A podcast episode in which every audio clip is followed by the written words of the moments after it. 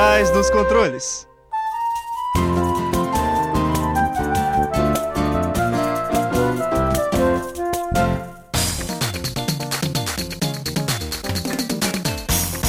Fala ouvinte, seja muito mais que bem-vindo a mais um episódio da quarta temporada do Por Trás dos Controles, o programa que pluga você no mundo dos jogos. Mais um episódio vindo diretamente da nossa querida Rádio Fiscar, 95,3 FM. Eu sou o Ricardo Luiz, mais conhecido como Pequip. E eu sou o Thiago. Thiago, por acaso você já ouviu falar de TCG, Trading Card Game? Opa, não só do TCG, do Trading Card Game, também do CCG, o Collectible Card Games. E quando a gente vai ver ainda um pouquinho do LCG, o Living Card Games. Aí tá fugindo até do meu conhecimento. Oh, meu Deus! Então, ouvinte, prepare o seu baralho de cartas, porque o Por Trás dos Controles já vai começar.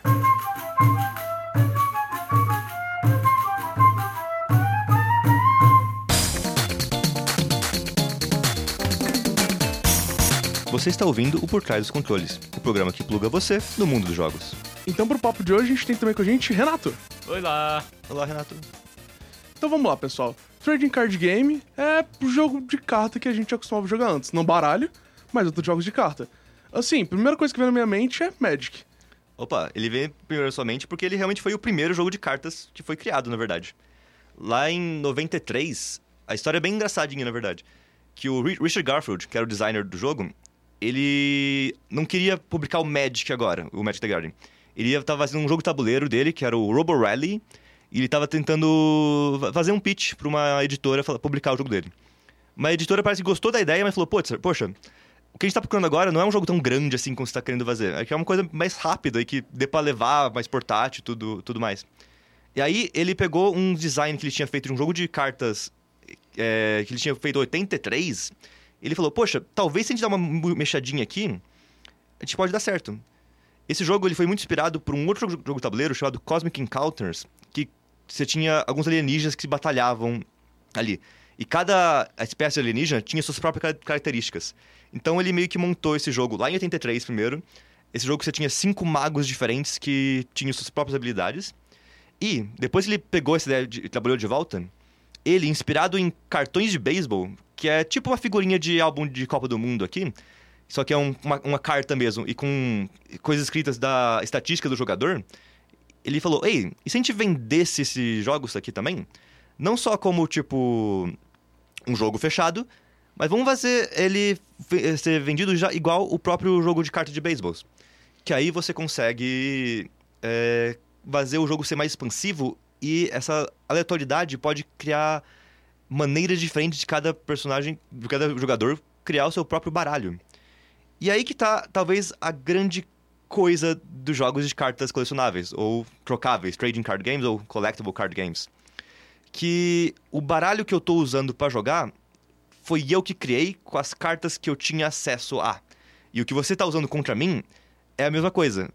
Então, que é o melhor baralho para mim e o melhor baralho para você são coisas diferentes, justamente porque a gente teve acesso a cartas diferentes. Porque a gente comprou elas em pacotinhos aleatórios, igual do álbum de figurinhas. E é uma coisa bem bizarra que eu tava, durante minha pesquisa, eu vi. Que o jogo foi lançado em 93, de fato, o Magic the Gathering. Em 94, lançaram outros 10 TCGs. Em 95, 44. Então, realmente foi uma explosão desse gênero. Todo mundo falou: Uou, wow, isso aqui tá dando certo, o pessoal tá comprando, vamos fazer mais joguinho de cartinhas. E nesse processo, o que acabou acontecendo é que, bom, são só nesses jogos que eu falei, a gente tá com mais de 50 jogos, ninguém consegue é, ter, manter um baralho de 50 jogos diferentes.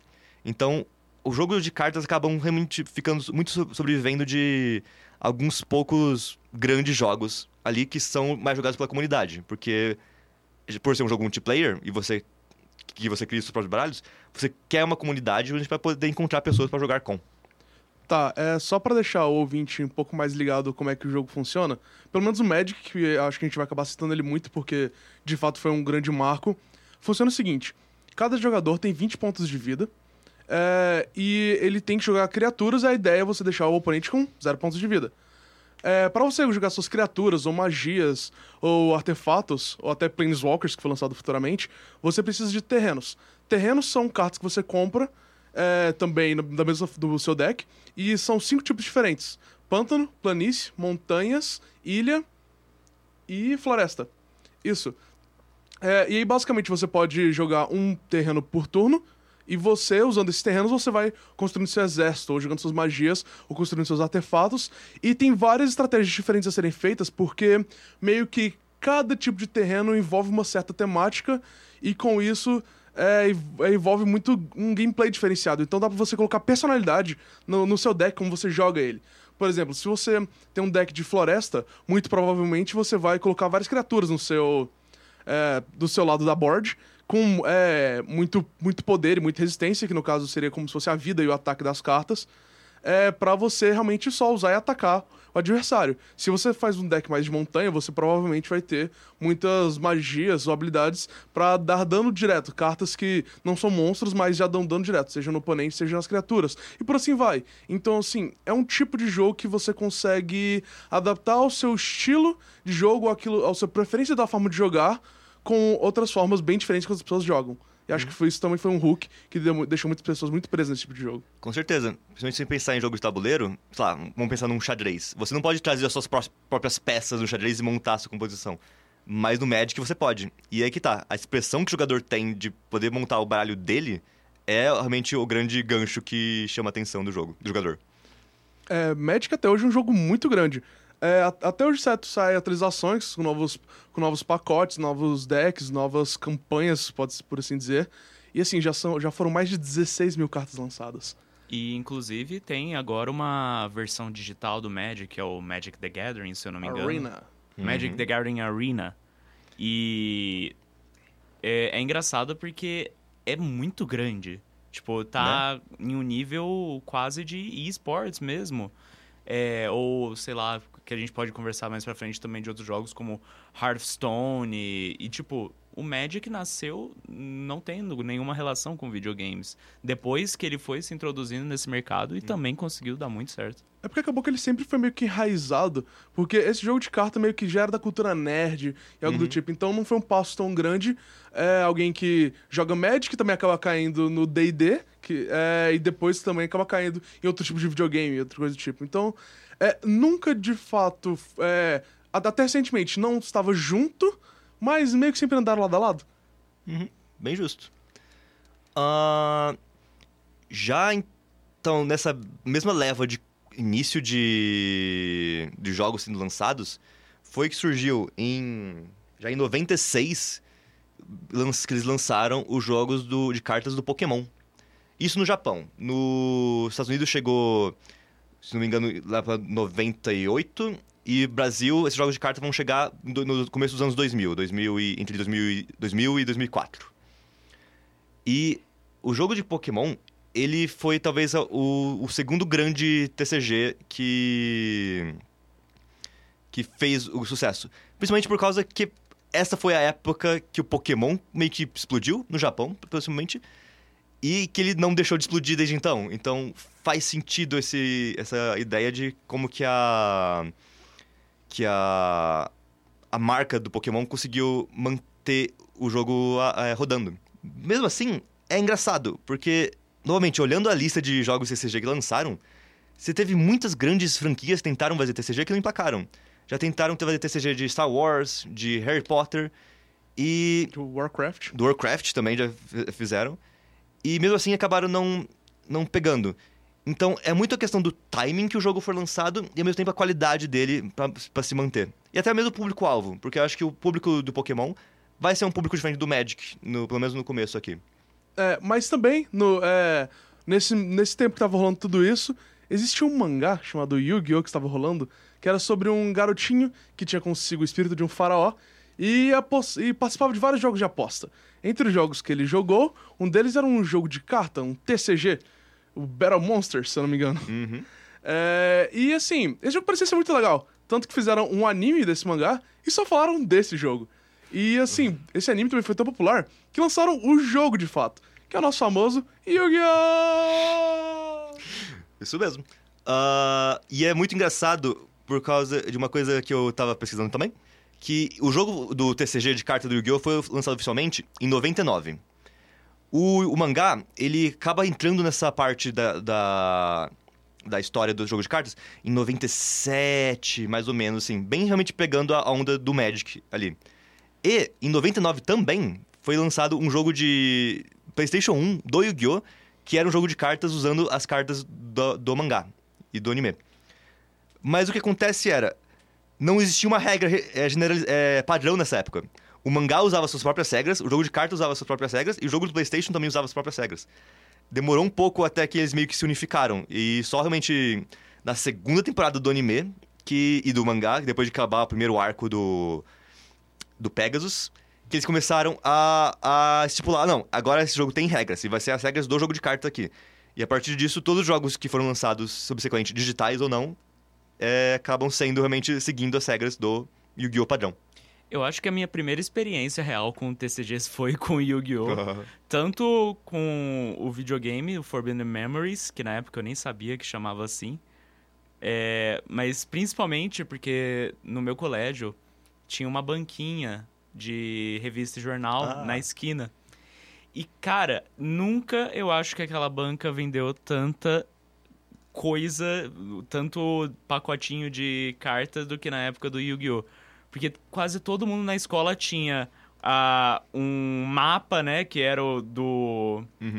Do, do o board para você colocar as cartas, para você colocar as magias, as traps.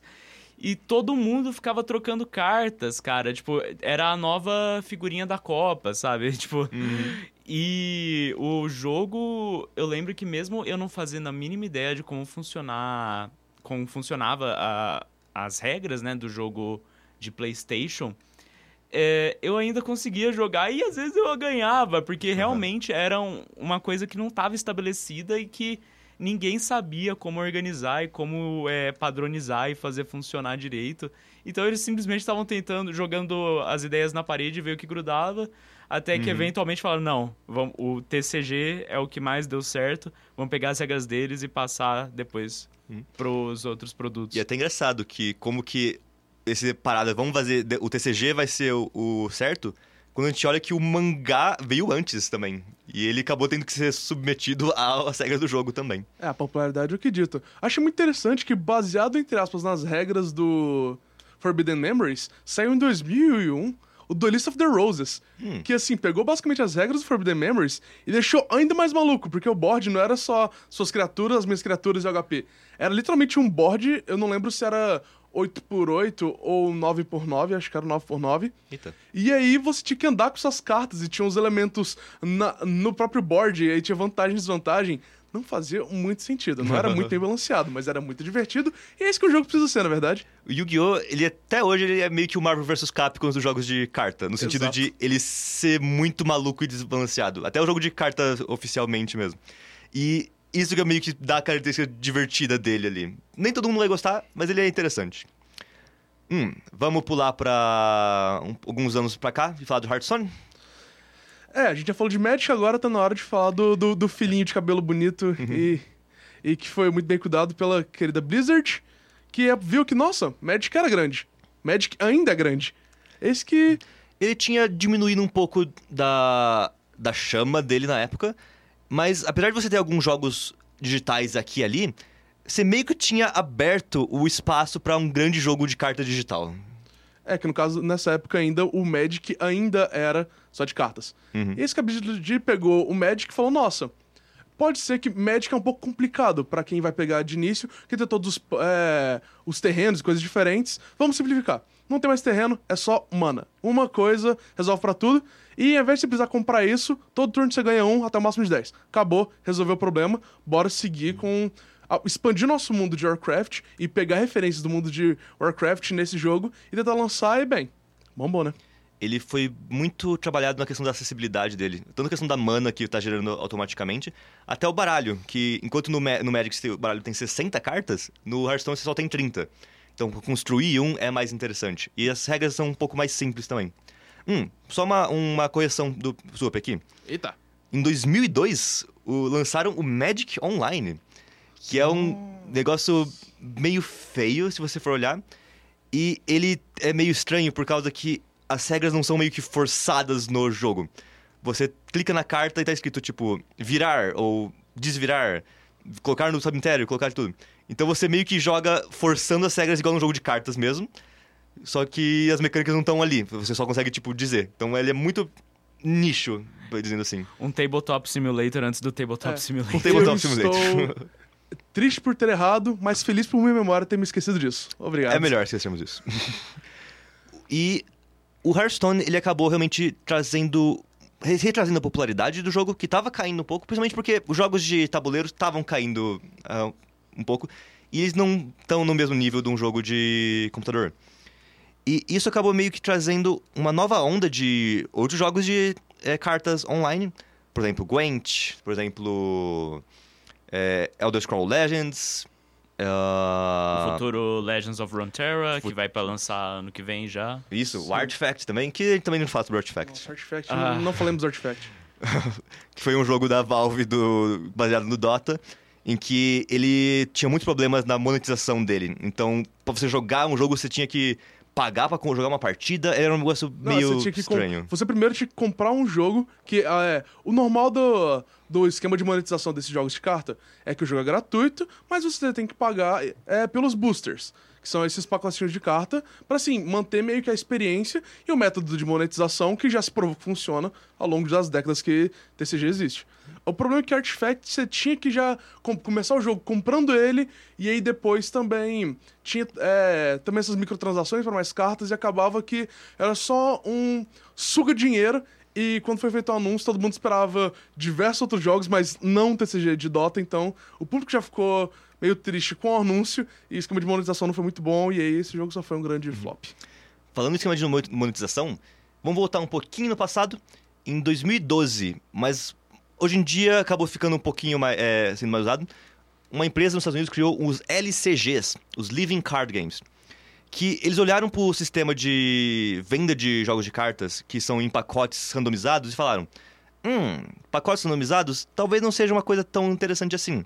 Principalmente você olhar para hoje em dia sobre a questão das loot box, que é muito conversado sobre como que elas imitam jogos de azar e como que jogos de azar podem causar vícios e que podem acabar realmente ferrando a vida de uma pessoa ali. E lembrando que esses jogos que tem esses pacotes, essas loot boxes, muitas vezes são focados para criança. Então, é outra grande discussão é que estaríamos usando métodos de cassino para vender coisas para crianças, o que não me parece ser muito. O que não é nada bom. É. Os Living Card Games, eles têm uma outra proposta que é, em vez de vender pacotes aleatórios, você tem um grande pacote que são todas as cartas da expansão.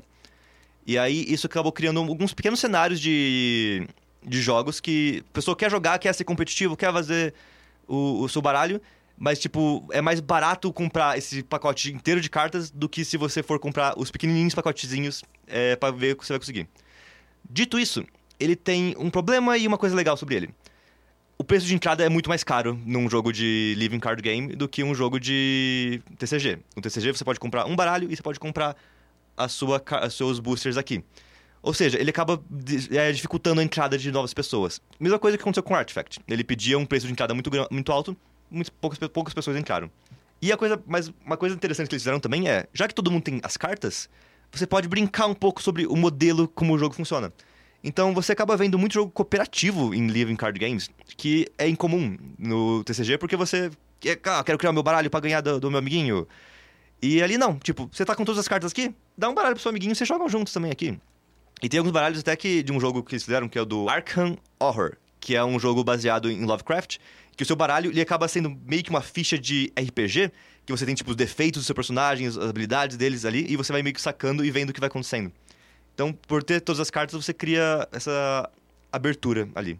E mais uma inovação que aconteceu, isso também de novo no jogo de cartas físicos, foi os deck building games, principalmente com Dominion, que são jogos de cartas que funcionam no mesmo estímulo- esquema de batalha de cartas, só que o que você faz é, você está construindo o seu baralho enquanto você está jogando. Então, você tem algumas cartas de dinheiro na sua mão, por exemplo, e umas cartas na, na mesa, você pode comprar essas cartas, colocar no seu baralho e tentar montar a sua própria sua própria sinergia. E isso tá influenciando muitos jogos digitais agora, principalmente depois de Slay the Spire. Nossa, Slay the Spire, até fico emocionado aqui, porque assim, o jogo é muito bom.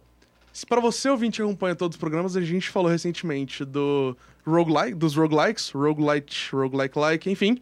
A gente falou desse estilo de jogos. E Slay the Spire tá no meio desse bolo. Porque assim, ele pega toda essa parte de deck building, estratégia com as cartas que você tem na mão para você se virar durante a partida mas ele insere elemento de roguelike. No caso, você vai construindo o seu baralho durante sua run, que a gente comentou que você não é um, é, não é um jogo muito longo. A ideia é você fazer um, um, ciclo, um ciclo curto, construir seu próprio baralho, é, e, e é o mais longe que você consegue, eventualmente perder ou terminar o jogo, começar um novo com um baralho novo. E isso permite você manter sempre somente limpo para fazer ideias, ideias novas e coisas diferentes. Então foi assim, foi uma grande sacada que é, ao meu ver, eu nunca tinha pensado nisso e funcionou muito bem. Com certeza. E parece que tá vindo muitos outros jogos inspirados no Slay the Spire, então parece que os jogos de cartas não vão parar. E isso talvez seja uma das coisas mais interessantes da história dos jogos de cartas, como que tanto o jogo digital quanto o jogo físico acaba influenciando um ao outro. E isso é uma coisa que, talvez fora de jogos de esporte, você não vê muito em videogames e, e, e parte física. Geralmente é um influenciando, cada um se influenciando entre si mesmo aqui. O que é uma grande exceção muito interessante, como que os jogos de carta meio que vieram tranquilamente de um, de um meio para outro meio, de uma, de uma mídia para outra mídia. É, assim, vou aqui agora, não estou baseando é, em fatos concretos, estou baseando na própria opinião.